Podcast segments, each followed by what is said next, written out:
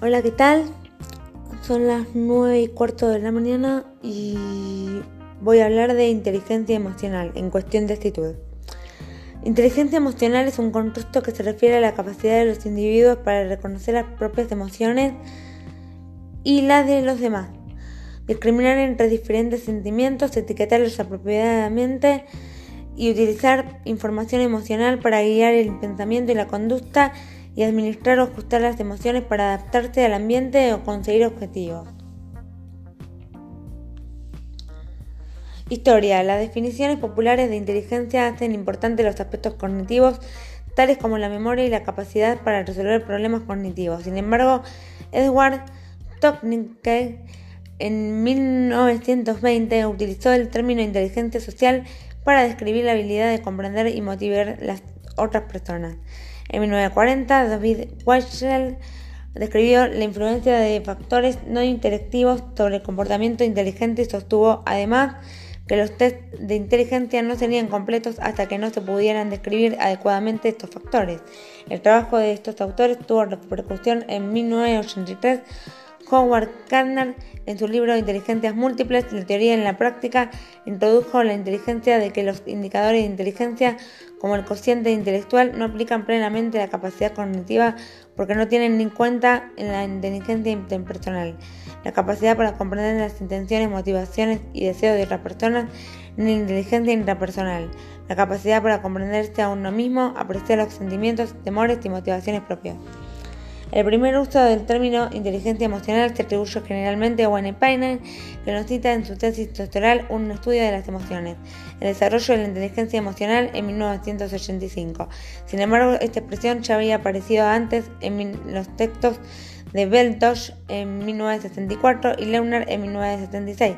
Stanley Greenspan también propuso un modelo de inteligencia emocional en 1989, al igual que Peter Salovey y John Mayer. El interés por las repercusiones de las emociones en ámbitos como las relaciones en el trabajo impulsó la investigación sobre el tema, pero la popularización del término se debe a la obra de Daniel Goleman, Inteligencia Emocional, publicada en 1995. El libro tuvo gran repercusión en forma de artículos en periódicos y revistas, tiras cómicas, programas educativos, cursos de formación para empresas, juguetes o resúmenes divulgativos de los propios libros de Goleman. Algunos párrafos de la obra se citan en la Constitución.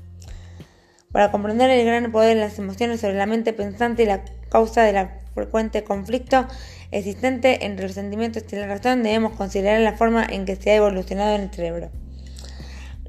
La región más primitiva del cerebro es el tronco encefático que regula las funciones vitales básicas como la respiración o el metabolismo, y lo compartimos con todas aquellas especies que disponen del sistema nervioso.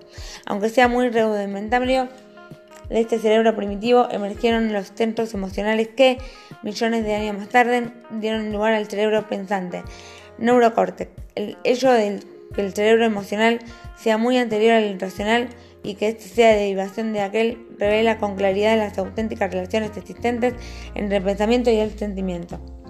El neurocórtex permite el aumento de la sutileza y la complejidad de la vida emocional, aunque no lo gobierna la totalidad de la vida emocional porque en estos asuntos delega su cometido el sistema limbólico.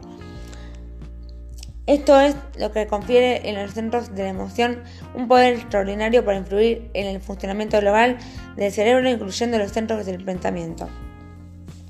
La sede de las pasiones. La amígdala cerebral y el hipocampo fueron las dos piezas claves del primitivo cerebro olfativo que a lo largo del proceso evolutivo terminó dando el origen al córtex y posteriormente al neurocórtex. La amígdala tiene forma de almendra con estructuras interconectadas asentadas sobre el tronco cerebral. Hay dos amígdalas, una a cada lado del cerebro. La nuestra es la más grande comparada con la del resto de las primates. La amígdala está especializada de las cuestiones emocionales y se considera una estructura límbica muy ligada a los procesos del aprendizaje y la memoria. Si se separa la amígdala del cerebro, no sería posible apreciar el significado emocional de diversos acontecimientos, tal cual se conoce como ceguera afectiva. Además de la pérdida de afecto y la consecuente pérdida de la memoria, la amígdala junto con la circunvolución cingulada permite la secreción de lágrimas y funciona como un depósito de la memoria. Por ello, quienes viven sin amígdala prácticamente pierden la memoria, ya que la amígdala guarda aquellos recuerdos que más impacto emocional tuvieron en nuestra vida, como los traumas o nuestros momentos más felices.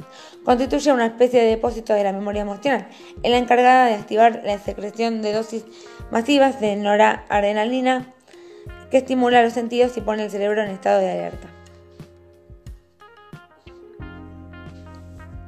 Bueno, esto ha sido una síntesis de inteligencia emocional y esto ha sido todo por hoy. Los esperamos en el próximo capítulo con más inteligencia emocional. Un beso y esto fue todo por cuestión de actitud.